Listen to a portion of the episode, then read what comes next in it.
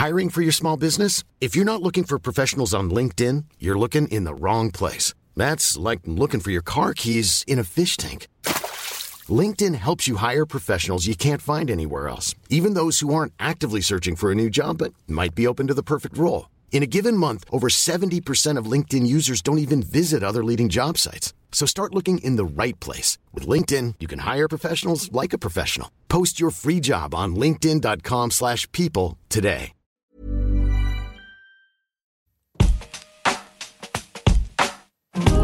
Alto Parlante, tu podcast de política. Te decimos las cosas como son. Al micrófono Pablo Marín y Arturo Aramburu. Comenzamos. Arrancamos, bienvenidas, bienvenidos. Estamos en un capítulo más de Alto Parlante, tu podcast favorito de política. Y el día de hoy traemos información bien interesante porque el fin de semana se estuvo cocinando, se estuvo preparando un montón de cosas que nos presentan. Y la verdad es que nos va a dar muchísima materia para, Claro. para el programa. Antes de empezar, me acompaña Arturo Aramburu, mi nombre es Pablo Marín. Arrancamos. Qué gustazo estar con todos ustedes en un episodio más. Lo que parecía ser un fin de semana tranquilo. Sí, ¿no? Muy en Nos paz. agarró un sabadito tremendo. Por eso traemos un- una cantidad de información brutal el día de hoy. Tanto temas nacionales como temas internacionales, eh, interplanetarios. Sí, wow. Incluso si se quieren quedar aquí. Nos ponemos Va a sofisticados. ser un gran, gran episodio. Entonces nos arrancamos con toda la información. Comenzando con lo que pasó de- de- de- en un tono positivo. Sí, algo que creo que nos da un poquito de esperanza a la humanidad. Y yo no sé, y, y en casa me encantaría ver que nos pongan ahí en los comentarios cómo lo ven, si algo positivo o negativo. eh, porque la humanidad ahora está intentando irse a Marte. Y dentro de esta exploración de posibilidades, pues resulta que lanzaron una sonda y que se fue, que es un rover, que es un, es un aparato, es un, un robot de tres metros de, de largo que básicamente lo que hizo fue hacer un aterrizaje y justo acaba de hacerlo. Venía a una velocidad de 20 mil kilómetros por hora. Eh, tuvo que hacer un, un- un- bajar la velocidad con unos propulsores que trae y después lanza una especie de paracaídas inmensos que bajan la, la velocidad y antes de aterrizar otra vez los propulsores lo frenan para que quede no hecho mil pedazos. Para que se lo imaginen en casa. Ajá. Así fue. Exacto, esta es la narración. Pero la realidad es que este, este robot trae cosas bien interesantes porque está cargado de, además de muchísima tecnología, diferentes sistemas que le va a permitir a la NASA y a las diferentes eh, agencias espaciales determinar si Marte tendría condiciones Claro. y posibilidades para que la humanidad en algún punto lo pudiera habitar. Y yéndonos un poquito antes para que en algún momento los humanos, así como por lo menos se dice que fuimos a la Luna, en algún punto los humanos Vayamos vayamos, a Marte. Me, me- me parece importantísimo eh, reflexionar acerca de lo que se está intentando probar. La tesis de que es viable pensar que en algún momento viviremos en Marte, ¿no? Claro, o por lo menos nuestros nietos, ¿no? O, alguien. Ahora, es todo un tema porque eso querría decir que en una de esas, la Tierra ya no es un espacio habitable o somos Que tantos que ya no cabemos aquí o, o sea, hay, hay muchas cosas, ¿no? Dentro de las cosas interesantes y curiosas que trae este rover, eh, bueno, uno trae miles de cámaras y, y sensores eh, para estar revisando Claro. diferentes cosas meteorológicas, un espectrómetro ultravioleta que busca materia orgánica y minerales, trae un dron y este va a ser el primero que va a estar sobrevolando la, la superficie de, bueno, por lo menos el primer eh, dron volador que creamos y que ha mandado la, la Tierra, capaz ya ha habido otras cosas voladoras y no sabemos. Este, y, y lo trae para estar haciendo vuelos de reconocimiento, trae un brazo robótico y un taladro para poder identificar eh, pues cómo está la composición de, de los diferentes materiales que están ahí. La verdad es que está muy interesante. Sí, comprobarán un montonal de cosas. Y, y fíjate, una de las cosas interesantes que también trae es que trae un sistema con el cual eh, intentarán transformar el CO2 que está en la superficie en oxígeno y con esto determinar si al enviar humanos para allá tendrían la posibilidad de estar teniendo tanques de oxígeno que los que puedan Es muy, es muy pertinente la pregunta con la que arrancas. Si esto es bueno o es malo, conclusiones sacarán allá en casa. Sí. Pero siempre es emocionante. Siempre es emocionante ver este tipo de cosas eh, de una especie de carrera espacial Sí. para, para, para descubrir nuevos ahora lugares. interplanetaria. Interplanetaria. Padrísimo. Ahora, en temas nacionales, eh, Ay, ay, ay. híjole, eh, la, necesidad de mentir de muchas de las dependencias federales o de las eh, de, de- de todos estos organismos de, de gobierno, pues nos demostraron una vez más que siempre, o casi siempre, ponen por encima el- las ganas de quedar bien parados, aunque sea a costa de mentiras. La CFE, en continuación con lo que vimos la semana pasada, después de las heladas y después de las fallas intermitentes en el servicio de electricidad, Por el tema del gas natural. por el tema del gas natural, vimos que la CFE este fin de semana dedicó su cuenta de Twitter. y su comunicación social a publicar fotos de lo que parecía ser personas trabajando en postes de luz, trabajando en la calle, cubiertas en nieve, cubiertas en hielo, congelándose, y las utilizaron para decir que existe un gran mérito para todas esas personas que a pesar del frío seguían trabajando para recuperar y restablecer el servicio eléctrico, lo cual aquí en Alto Parlante Es concluimos que estamos completamente de acuerdo. Existe un gran mérito y es un trabajo impresionante el que logran hacer ciertas eh, eh, personas y operadores del servicio eléctrico, a pesar de que estuviera congelado el norte del país. Claro. Eh, pero se dieron cuenta en tan solo unos minutos que todas las fotos que estaban publicando eran fotos falsas. Que eran ¿Cómo? imágenes O sea, no se las tomaran a sus operadores por supuesto en los que cables. no. Por supuesto que no. Eran imágenes de archivos de internet No. de personas congeladas y las utilizaron para manipular el discurso público y enaltecer a, la- a los operadores de la CFE. Aquí les vamos No, a dejar no. eh, por YouTube un par de las fotos que ellos publicaron. No te puedo creer Y esto. después, cuando les hicieron ver el error en el que habían, en el que habían caído, dijeron, estamos de acuerdo en que nos equivocamos en publicar las fotos, pero estamos aún más de acuerdo en que no reconocer el trabajo de nuestros empleados sería un error más grave. Bueno, pero nadie está no reconociéndolo. Todos lo reconocemos, pero eso no ju- justifica poner fotos inventadas, güey. Y bueno, a partir de ahí, la cuenta de SFE fue un circo, una kermés. Pues claro. Se, se utilizó Los pa- memes. pa- se- no, no solo eso, se utilizó la cuenta para publicar eh, eh, de manera citada frases de Andrés Manuel sobre la CFE, ¿no? Y la más célebre de todas es, cuando estamos convocando a que se apague un foco, los opositores lanzan la campaña Enciende la luz. Ah, caray. Yo no sabía que la CFE tuviera opositores. Lo que tiene son clientes que exigen un buen servicio. Claro. Lo que tienen es, es- es- Usuarios, ¿no? usuarios. Entonces, pues bueno, eh, ahí les vamos a dejar un par de, de- de- de- de documentos, de, de- Sí. de tweets y de, imágenes que se utilizaron el fin de semana. Fíjate, eso lo que muestra es que se empieza a ideologizar incluso al mismo gobierno. El gobierno no puede tener una ideología porque el gobierno sirve a todos y a todas, independientemente de quién seas, ¿no? Pero bueno, eh, Exactamente. hablando de ideologizar. Y hablando de información importante, hablando de información que se reveló, información que vino a meter un cachetadón a la cuarta transformación y a estos dos años de gobierno, específicamente al 2019. De hecho, al primer año de gobierno, ¿no? O sea, Que eso es lo más impresionante. impre- oh, sí, sí. Ha- Hagamos un, un- un par de anuncios antes de pasar a esta información que les va a revolver el estómago. Primera observación. Esto, para que lo tomen en cuenta en los próximos minutos que van a estar escuchando, solo es de un año. 2019. ¿Ok? El Esta es primer, información de un año. el primer año de gestión de la presidencia de Andrés Manuel Exacto. López Obrador. Ojo. No estamos hablando de los últimos dos, el primer año, 2019. Oye, tú nos van a decir en casa, oye, es que ¿por qué lo presentan hasta el 2021? Compadres, estamos hablando de un presupuesto impresionante Claro. que no se tarda tres días en revisar. Claro. Se tarda, pues sí, poco más Un de un buen año. rato. Y ahorita les vamos a hablar de justamente quién lo Exacto. revisa y cómo es que hacen esto. Esa es la primera observación. La segunda, solo se tuvo acceso a una parcialidad de los documentos. Se clasificó información y se puso limitaciones y se puso trabas para acceder a ella. Entonces, lo que vamos a escuchar ahorita es, aparte de ser solo de un año, es una parte. Y, y de la información controlada. Porque, a ver, no es que se clasifica solita la información. El gobierno Decide. define y decide que esta información es mucho más incómoda, por lo tanto me invento cualquier pretexto para no mostrarla. Puede ser que esos pretextos sean válidos o no. En gran mayoría de los casos no lo son. Pero no nos vamos a meter con la información que no conocemos. Vamos a meternos con la información que creían que iba a ser cómoda, que creían que iba a ser pues limpia, ¿no? Exacto. O Que- un poquito creían- menos sucia. Que creían que nadie se iba a tomar la molestia de verificar.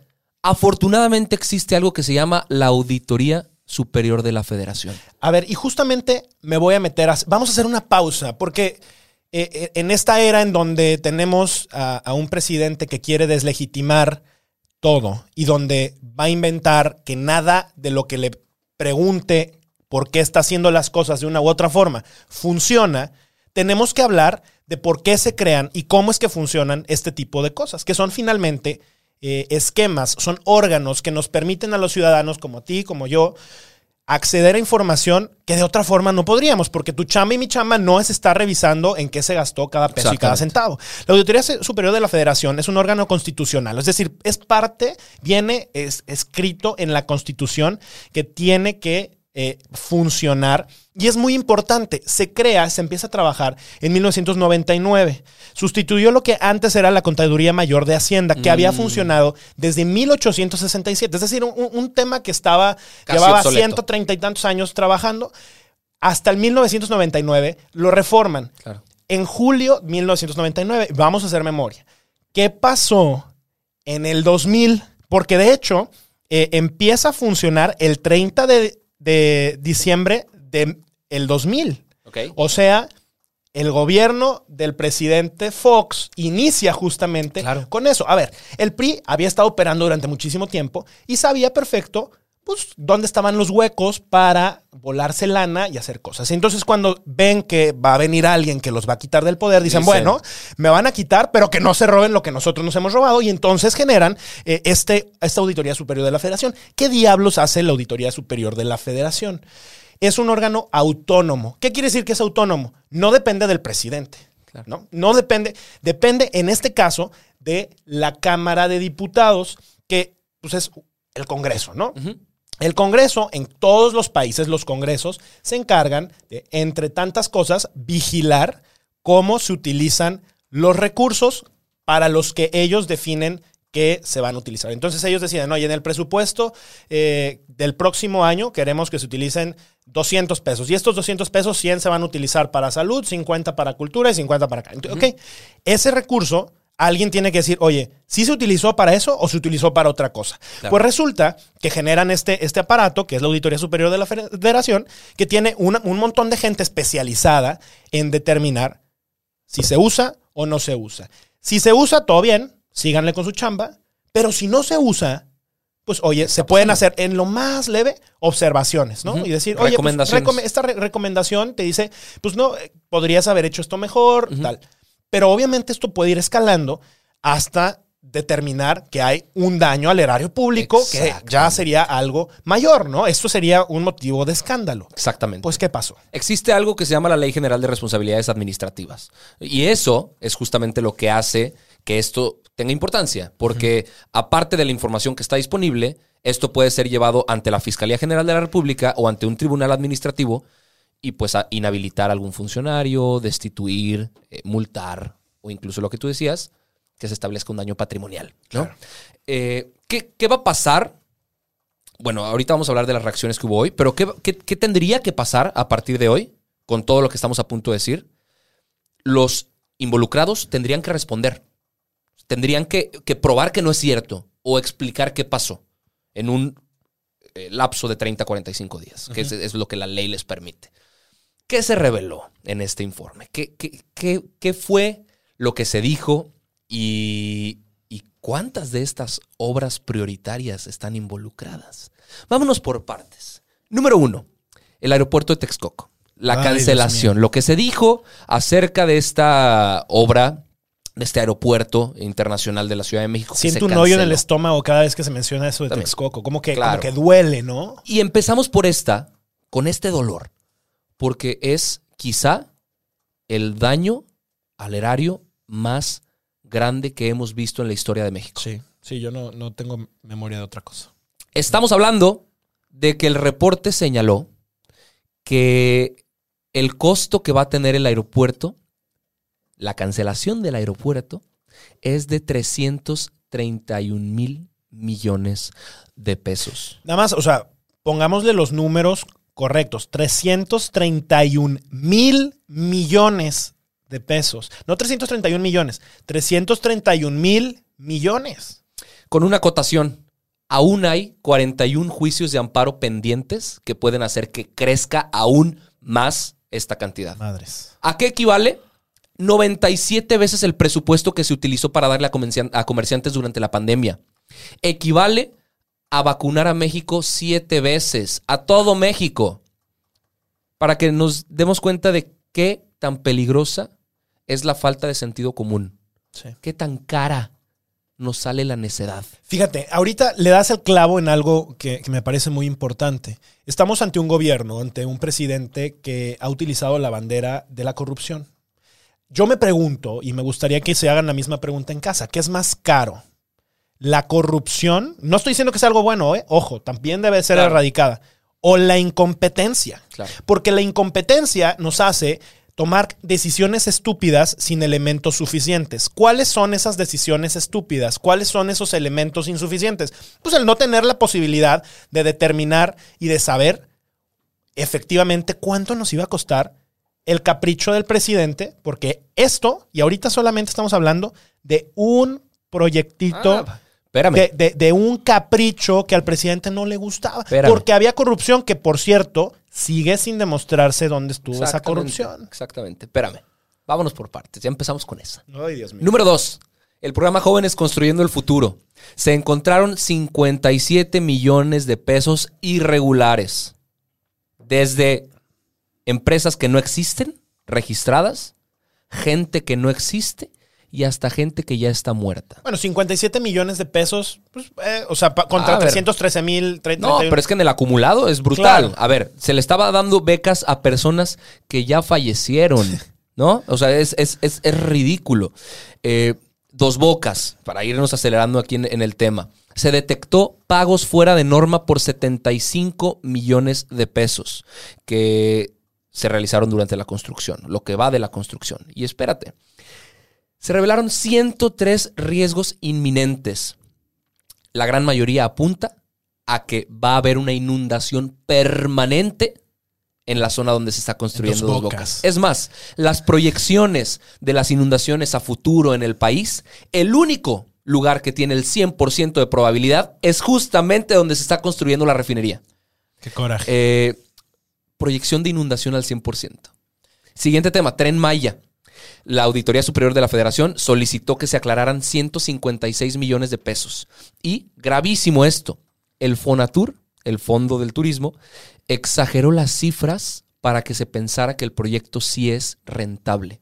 No es rentable, no fue consultado con la población indígena, no tiene eh, interés ni cuidado por la protección ambiental y aparte hay muy poca transparencia en la adjudicación de contratos públicos. Que por cierto, ahorita que mencionas eso, en Dos Bocas tampoco se ha presentado el estudio de impacto ambiental. Exacto, exacto. O sea, no, no solamente porque, ¿por qué no se ha presentado? Pues porque va a estar inundado. Por supuesto. O sea, cualquier persona con dos dedos de inteligencia en la cabeza se, se daría cuenta que, pues no, pues güey, hay una refinería, pues no va. Exactamente. Exactamente. Hay otro tema. La Secretaría del Bienestar. Venga. Que es justamente la que tiene el mayor monto por aclarar. Y yo, yo me fui como de, de los que tienen... eh, Más a menos. lo- Los más, la mayor cantidad de pesos que tenemos que recuperar o que ver dónde están o lo que sea, a menos, ¿no? A mí me impresionó muchísimo. Porque la Secretaría del Bienestar, ¿qué hace? Qué- pero espera, qué impresionante que haya tantos temas que se revelaron por la auditoría que podamos ponderarlos de cuál es el más Sí, grave sí, sí. al menos ¿Quién es el más grave. ¿Cuál es el más jodido y cuál es el menos? Exactamente. La Secretaría del Bienestar, que le pusieron a ver este nombre porque querían eh, desmanchar lo, lo que antes era la Secretaría de Desarrollo Social, básicamente es la que está repartiendo billetes por todo el país. y, y varias personas, las malas lenguas o los que pues, más o menos entienden cómo piensa la cabeza del presidente, dicen, pues es el lugar en donde el presidente está haciendo sus filas para que en las próximas elecciones no les vaya tan mal. Entonces está re- repartiendo billetazos por todos lados. Bueno, pues el presupuesto que tenían 3.417 millones de pesos están mal usados y se tiene que resarcir ese recurso. Estás hablando del 41.7% del total, casi la mitad. 41.7% del presupuesto que estuvo mal empleado. Wow.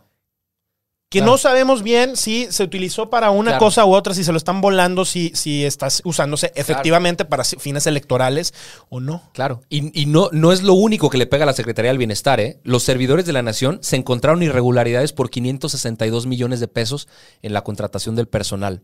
Eh, aparte, se reveló que ese censo del bienestar que ellos utilizan como medida para sus programas sociales, se inventaron personas por municipio. Dijeron que había casi el doble de personas en un municipio en más de uno del país. Sí. ¿Para qué? Para jalar más recurso Claro. Que para seguramente. sus programas A sociales. ver, y tú dijeras, oye, es que la gente de esos municipios está recibiendo el doble. Bueno, pues bueno, va, va, va. O sea, por lo menos eso nos va a ayudar a que se reactive la economía. No compares. Es un dinero que la gente no está recibiendo. Y entonces ahí es donde viene lo grave. ¿Dónde está ese dinero y para qué diablos se está utilizando? Exacto, y seguimos acumulando. A ver, no pagaron el 81.3% de, las de las pensiones a personas con discapacidad. Hay una irregularidad de 992 millones de pesos en las pensiones para adultos mayores. En el programa Sembrando Vida hay que aclarar el destino de 1.823 millones de pesos. Sí. Eh, es- es- Una o sea, eh, cantidad de una cantidad de cosas ridículas. Ahora, del aeropuerto Felipe Ángeles, este el, el aeropuerto de Santa Lucía, se determinó que no hay evidencias de que sea un proyecto rentable, no hay estudio de costo real, eh, hay 236 millones de pesos desviados en el no pago de ser. terrenos, se hicieron eh, recomendaciones a la Sedena para decir qué onda, ¿Qué- qué se hicieron también recomendaciones a la Cámara de Diputados porque están utilizando el, el término aeropuerto civil militar. ¿Qué diablos es eso? ¿Qué implicaciones tiene? ¿Qué características debe tener? Claro. Eh, y escucha esto, me dejó frío. La Auditoría Superior de la Federación encontró que el aeropuerto de Santa Lucía va a poder funcionar hasta el 2052. O Hasta sea, el de- año- de- esa es su vigencia, pues. No, va a poder funcionar bien hasta el 2052 cuando esté en máxima operación. Ala. Y, solo va a poder mover el 53.4% de la capacidad que se tenía pronosticada. Es, es lamentable. Y fíjate, podríamos seguir abondando y, y- y- y metiendo muchísimos datos que al final ya yo creo Sí. que muchos de los que están en casa solamente están escuchando millones y millones y millones. Sí, nos falta millones. hablar de Pemex, nos falta hablar de muchísimos programas. Sí, pero, pero a mí me gustaría, o sea, y, y leyendo un poquito hacia adelante, entender cómo piensa el presidente. Claro. Y seguramente tú lo anticipaste, yo lo anticipé, y cualquier persona, otra vez, que entiende cómo funciona la Sí, presidencia de Andrés Manuel, sabía que después de escuchar eh, lo que había dicho La la, la auditoría, Andrés Manuel, pues iba a decir lo siguiente. Y escúchenlo porque eso lo dijo hoy en la mañana. pues sí exageran. Y no solo eso, están mal sus datos. Yo tengo otros datos. Y se va a informar aquí. Y ojalá y lo hagan ellos. Ojo, la Auditoría Superior de la Federación no tiene más que informar. Ya informó. Ya informó y, y no están mal los datos. Quien está mal es Claro. el gobierno que está haciendo mal uso de esos recursos. Quien está mal es el gobierno que no le está pidiendo cuentas a sus servidores. Y no pedirle cuentas es solapar. Y solapar es parte de un proceso de corrupción. Entonces, eh, lo, lo delicado de esto es que nos seguimos manteniendo igual. Y lo que a mí me asusta es que probablemente no pase nada. Exacto. Cerrando el tema. Acuérdense, esto fue de un solo año de gobierno. 2019. ¿Qué nos espera para el, el- el ejercicio del 2020? Fíjate, lo, lo dices Con pandemia. exacto. O sea, un 2019 que la neta, en 2020 Tranquilito, ¿no? todos, añorábamos el 2019. O sea, no había desesperación para ¿Qué nos conseguir respiradores, no había desesperación para lucrar políticamente porque las elecciones todavía se veían lejos. Es más, en el 2019 Andrés Manuel se sentía tan consolidado que podía hacer y deshacer lo que quisiera. Pero en 2020 empezó a ver cómo el teatrito empezaba a desmoronarse.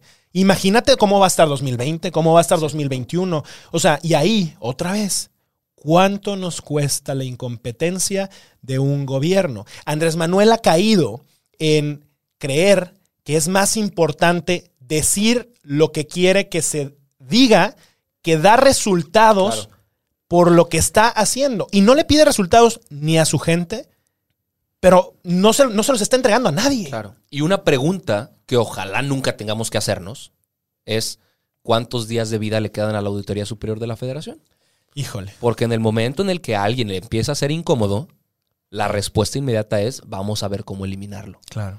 Vamos a ver cómo deslegitimarlo, que ya lo están haciendo, y vamos a ver cómo le hacemos creer a la gente que nos cuesta un montón mantenerlo Totalmente. y que es preferible por la austeridad desaparecerlo. Y como hoy Andrés Manuel inició en la mañanera con estas palabras que lo habíamos puesto, seguramente en un ratito más, esto lo estamos grabando hoy lunes por la mañana, pero en un ratito más los diputados estarán también tirándole muchísima basura Claro. a la auditoría. No, señores, la auditoría ha funcionado y debería de seguir funcionando de la misma manera, de, manera, de forma autónoma. Si nosotros no ponemos ojos en ese tipo de cosas, no hay nadie que nos esté contando cómo funciona esta historia. Andrés Manuel es el presidente que hoy ha dicho que quiere pasar a la historia de este país como el mejor presidente que ha tenido México. Señor presidente, esta no es la forma. Totalmente de acuerdo.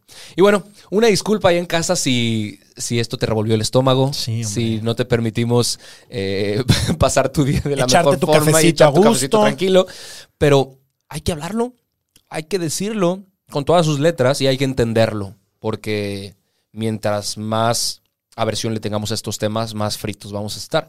Entonces, gracias por quedarte con nosotros durante todo este episodio, gracias por habernos escuchado, gracias por recomendarnos allá en casa con tus conocidos y familiares, gracias por haber escuchado este episodio de Altoparlante, por estar al pendiente de lo que pasa en el país.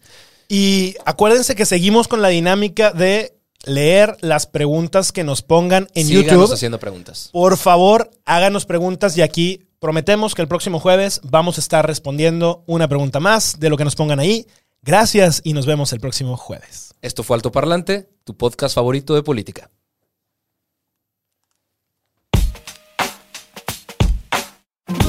Esto es todo por hoy, pero sin llorar. Estaremos de vuelta cada lunes y jueves en todas las plataformas. Si crees que alguien necesita entender las cosas como son, compártele este capítulo. Nos vemos. When you make decisions for your company, you look for the no brainers. And if you have a lot of mailing to do, stamps.com is the ultimate no brainer. It streamlines your processes to make your business more efficient, which makes you less busy. Mail checks, invoices, legal documents, and everything you need to keep your business running with stamps.com.